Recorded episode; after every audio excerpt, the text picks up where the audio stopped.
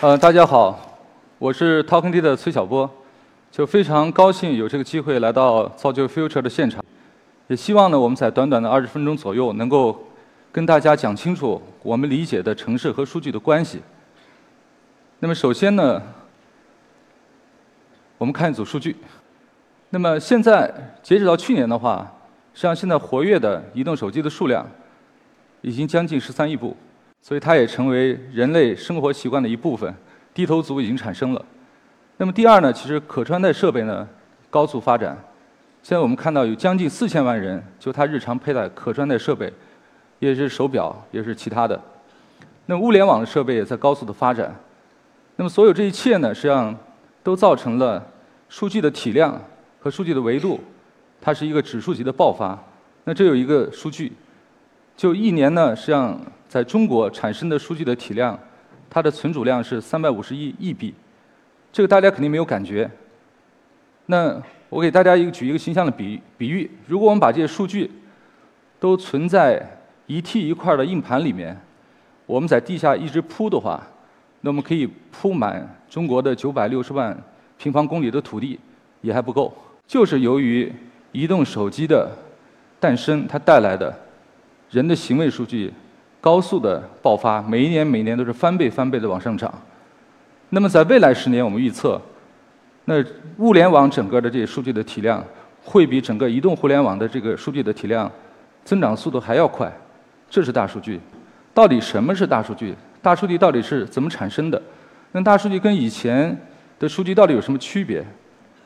那我们平时呢，经常会把这些数据会跟我们以前传统那些数据混在一起，但其实不是。因为只有呈指数级爆发的数据的增长才叫大数据。我们都知道摩尔定律，所以我们的计算的能力也在随之高速发展。那我们现在的 CPU，我们现在的计算能力，我们现在的主机，以及我们的边缘计算，所有的东西的算力也在同步同步的在增长。那么由于大数据，由于计算能力的增长，实际上我们慢慢的产生了智能。所以这时候呢，其实我们就。有一个问题会摆在我们面前，那么这种算力的增长、数据体量的这个增加，那这句话就是我们看世界的角度将从实体物质化转化为数据虚拟化。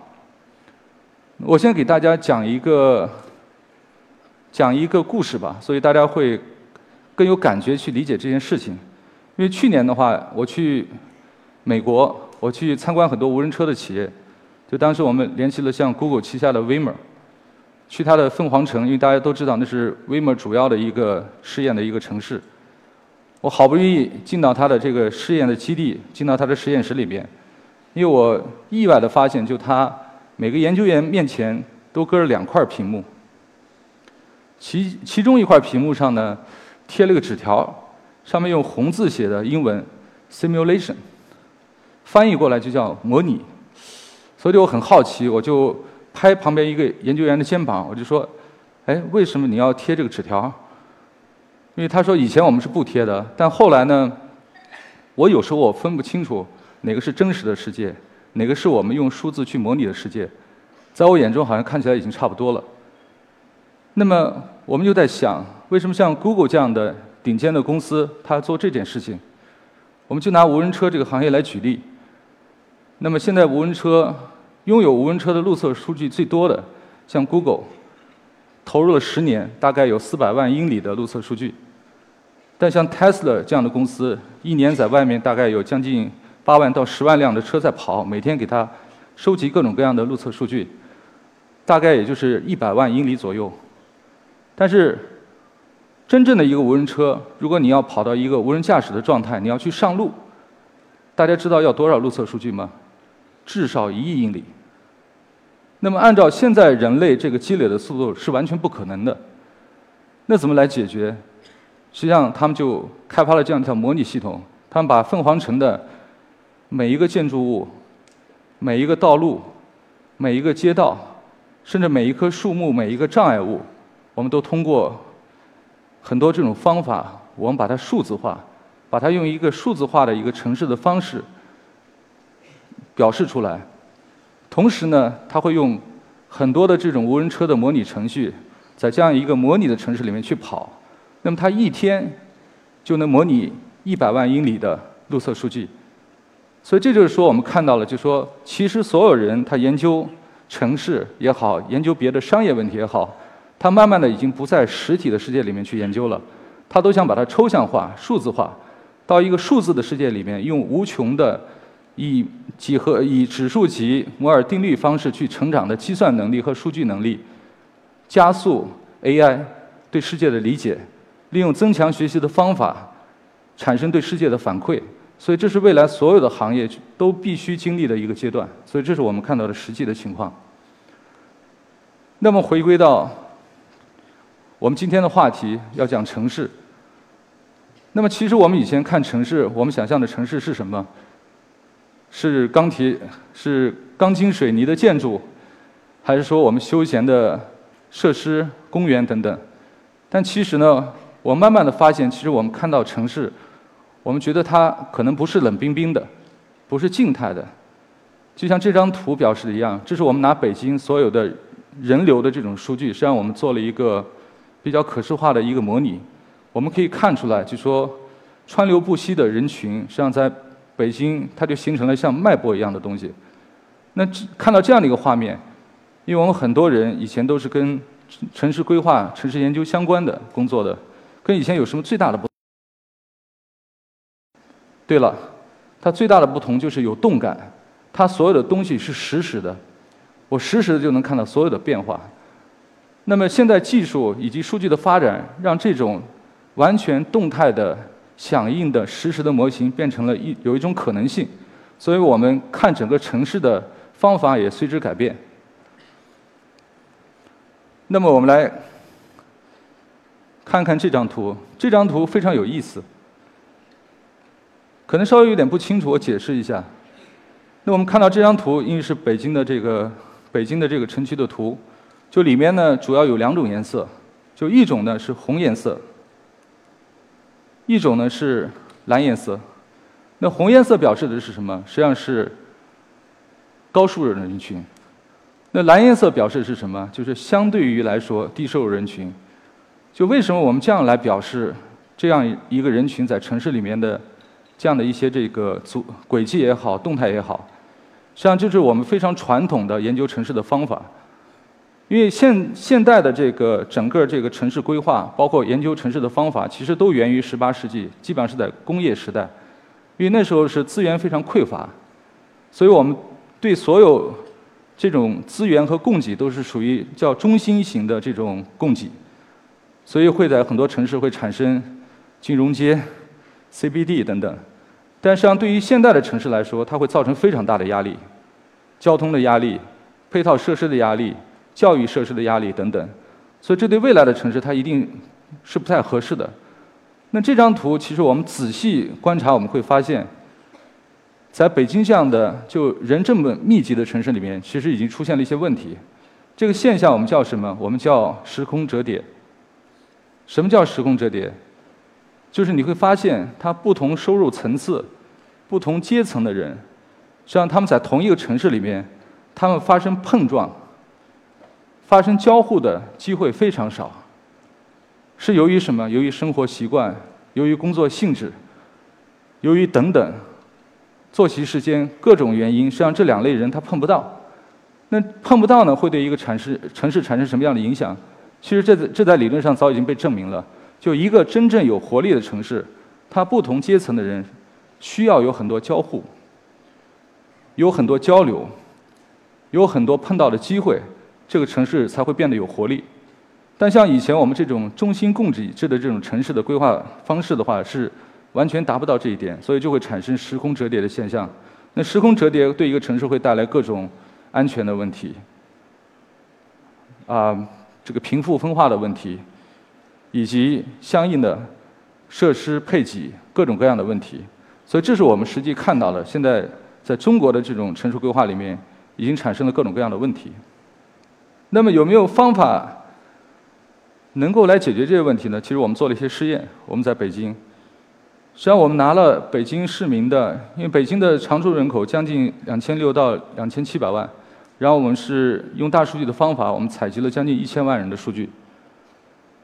主要是什么样的数据呢？就第一，它在线下的所有的行为、位置和轨迹；第二，它在线上的所有的访问习惯、访问网址等等这些行为。那么通过这种方法的话，其实我们想做什么？其实我们想尝试把人群做一个重新的分类，并不是像原来那种冷冰冰的，我就按收入结构或者白领儿蓝领儿，我把这个我城市的居民分一下。那么仔细分一下的话，实际上我们用机器学习的方法，实际上用机器用聚类的方法帮我们来分一分。所以这个图很有意思。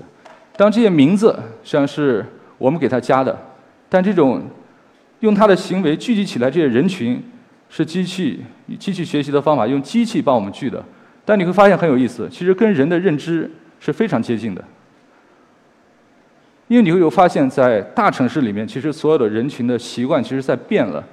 就已经不是像原来那样，就都是以这种朝九晚五的上班族为主。他已经发现了我们叫这个居家生宅幸福奶爸。对他们这个平时玩游戏，然后这个每天待在家里，关注母婴的东西，然后等等，然后经常收快递。对，已经出现了这样的人群，而且比例并不低。那也出现了一些我们叫这个城市自由工。为什么？因为大家知道。这共享经济的发展，外卖快递的这种发展，实际上出现了很多，就是说城市自由工，你会发现他们的每天通勤距离非常远，大部分住在远郊区县，但他每天的里面在城市里面活动非常多，每天都待在室外，所以这样的人群也占了很大的比例。那还有什么呢？就我们叫年轻文艺的买买买的这个女性人群，她们经常要去看演出，她们关注化妆、购物等等，所以。未来，其实我们发现，其实人他慢慢的，我们叫人以群分，但人以群分的基础真的出现了。它实际上是按人的生活方式、按人的生活轨迹、按人的活动习惯去分。所以这是未来，我们觉得就真正，如果我们换个角度，那我们现在就觉得，那大数据其实不是冷冰冰的，它都是以人为本的，它反映的就是人，反映人的生活习惯，反映人这个个体，甚至反映他的个性。那么，我们重新规划的一个角度，其实我们要想，那如何让这些人他在这个城市里面过得比较舒服，过得比较爽，才可以。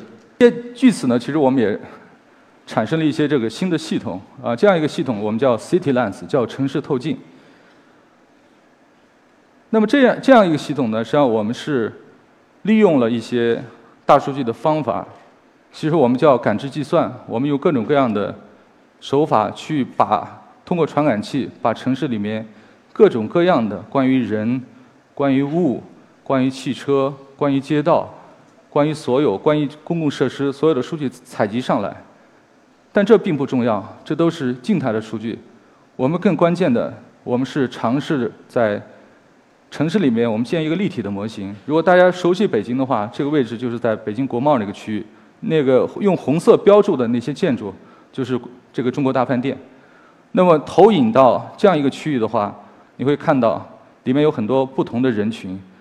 这里面的人群就是我们刚才分的那七类人群，它在国贸这个区域，它的活动频率和活动习惯，就它到底什么样的时间才会出现在这个区域。那么基于这样的一种新的方法的话，其实我们对未来城市的这种建设，它的思路会变得完全不同。因为我们叫城市响应模型，就未来的城市它不是供中心供给的，而是我针对这些人群的习惯、它的聚集地，我要重新去规划我城市所有的资源。所以我觉得未来它往往不是说我这有个金融街，我那有个 CBD，我那有一个所谓这个大学区，往往不是这样，而是它可能在一个区域里面，只要这样类似的人群它聚集的时候，你要你就要配一个，就类似于新加新加坡那样的。邻里中心、社区中心解决掉它所有的问题，让它减少通勤，让它享有足够的基础设施。所以，这是我们看到的一种新的方法，可以去研究未来城市怎么去建设。那么，只有人的行为是不是够呢？我们发现远远不够。就太多的这个政府，包括企业，实际上他，我觉得他们就太在乎，就说大数据反映出来的人的行为。但逐步我们其实发现，就是人的行为一点都不重要。其实人的行为行为后面那些人的心智，就他为什么要做这件事情，他为什么要是这样一个生活习惯，其实对我我们来说是更重要的。所以据此呢，其实我们也成立了我们叫人本数据实验室。这个我们是跟 MIT 的 Media Lab 就媒呃媒介实验室来合作的这样的一个实验室。他们是用来研究什么？其实他们不研究人的行为，他们非常关注人的心智。他们做很多社区活动，他们做很多访谈，他们跟人去交流，他们想知道，就说人的行为背后代表的他的想法，就他的心理到底是什么？所以这样的这样的一个研究机构，它实际上是由一群的社会学家和心理学家构成的。那么，他研究的是人的身体跟环境之间的关系。因为为什么要做这样的研究？其实大家可以看看左边这张图，这个实际上就是我们在 City Science Lab 实际上我们做的一个跟 MIT 合作的一个 project。这是一个用乐高搭起的一个城市，然后这是一张全景图，底下有乐高搭起的城市，上面呢实际上是一个完全对城市的一个数字化模拟的一个系统。那这个系统是用来干什么？因为它在法国巴黎，实际上是用来做这种跟市民的交互的。因为我今天呢，其实我最近呢也看了很多这个中国这个智慧城市的一些项目，但我觉得呢，好像大家的思路还是管理、监管、洞察等等。但实际上，我觉得这不是未来。真正的未来，因为在那边的，他在开一个听证会，我要改变一个交通设施的规划。我要建筑建设一个新的一个比较重要的建筑物的时候，实际上是市民是高度参与的。那么市长规划部门站在那儿，但同时会有市民站在旁边儿，他会拿一个乐高说：“我想把这个建筑物移到那个位置去，我想把这个商业的一个写字楼跟一个住宅地产我换换位置。”他是用来做这个的。那他一每每次调整的时候，后面所有的数字会跟着变。你调整一个建筑的位置，它会用一套模型帮你重新算出来。那当地的这个通勤指数到底是什么样？你这样换了之后，会不会产生新的拥堵？房价会不会升高？消费指数会不会下降？这是未来就说市民非常关心的东西。所以我们看到的就说，一些先进的城市，实际上它的城市整个的这种建设和规划是非常回归本质的，是以人为本。那么。为了深入研究呢，其实我们又做了一些这种研究的一些项目，这是其中一个比较有代表性的。这个项目的位置呢是在我们叫这个北京的这个大石栏呃，有听过大石栏的人举一下手，啊，还是不错的啊，一多半人都知道，因为它实际上就在北京的前门那个位置，实际上是一个非常有名的一个旅游区。做设计的人特别喜欢图呢，实际上是我们当时测了一个热力图，就在十一黄金周设计周的时候啊。我们大石栏中间有条街叫杨梅竹斜街儿，就它左边跟右边的布置完全不一样。为什么不一样？因为左边是政府改变了规划，它把那边全部推平了，盖了很高大上的一些商业区，放了很多所谓的老字号进去。右边的没动，全是四合院、老城区、老胡同。但那张热力图我们看得非常清楚，白天。人全都去老城区和四合院，其实没有人喜欢去，就政府规划了这样的一些所谓的高大上的一些这个商业区，所以我们就做了一个实验。我们做这个实验是什么？我们开发了一个游戏，我们给杨梅竹斜街的这种居民，就像前面大乐高一样，我们给了他一套系统，你可以按照你的想法去摆各种各样的建筑物，它不同的颜色表示的是不同类型的这种基础设施。有的是餐厅，有的是便民设施，有的是小卖部，啊，这个大爷大妈甚至小孩儿，你过来就做这个游戏，就说，哎，你生活在这个社区里，你来设计一下这块儿到底应该怎么去规划，所以这个就非常有意思。所以我们会看右边的图，特别好玩儿，你会发现当地的居民非常有想象力，就这种摆法我们都想不出来，但你会发现。就居民设计的这样的一些这个整个社区的摆放和结构的话，其实坦率的说，我们也找了规划部门，他也给我们一个设计，居民设计的更合理，更贴近他们的生活，贴近这个社区的这种本质。所以这是我们看到实际在这个中国已经出现了这样的一些就非常有贴近于人文关怀的一些社区的一种构造。现在我们在杨梅洲斜街里面，如果大家有空去的话，真的可以去看看。很多四合院里面，我们放了很多很先进的一些设备，其实就是为了让当地的这种居民生活的感觉更好。所以这是我们看到的，就是说，整个这个我们叫人本数据，就是为什么就是做城市规划也好，做智慧城市也好，做智慧社区也好，其实我们要以人为本，我们要回归到城市和数据这个本质。数据本身呢，就是取之于民，最终它要用之于民，它才是合理的。七年前我们创立我们这个公司的时候，其实我们几个创始人坐在公园里啊，这个一直在想。就数据这件事情，它做到终极，它到底能解决什么问题？其实我们当时总结了两句话，我们觉得数据会改变企业的决策，因为越来越多的中国的企业，实际上它不会只靠拍脑袋、靠直觉、靠官职大小、靠嗓门高低来决定一件事情，它慢慢的会用数据驱动的方法来创造很多商业的价值。那么也我们也觉得，就说数据。未来它会改变人类的这种生活品质，所以这是我们的一个初心。那么这几年呢，因为大家一直在说智能啊、智慧，那我们我们理解的智能到底是什么？因为现在智能太多了啊，什么都是人工，什么都是人工智能啊，无人机，然后机器人、无人车，然后等等吧啊，甚至 VR 也叫人工智能了。那么实际上从我们角度来说特简单，但智能呢，其实只管一件事情，就是决策。它的本质就是利用数据产生的智能做决定。我要不要在这个地方开店？我要不要给这个人借钱？我要不要在这盖这个建筑物？我要不要在这做个居民的活动？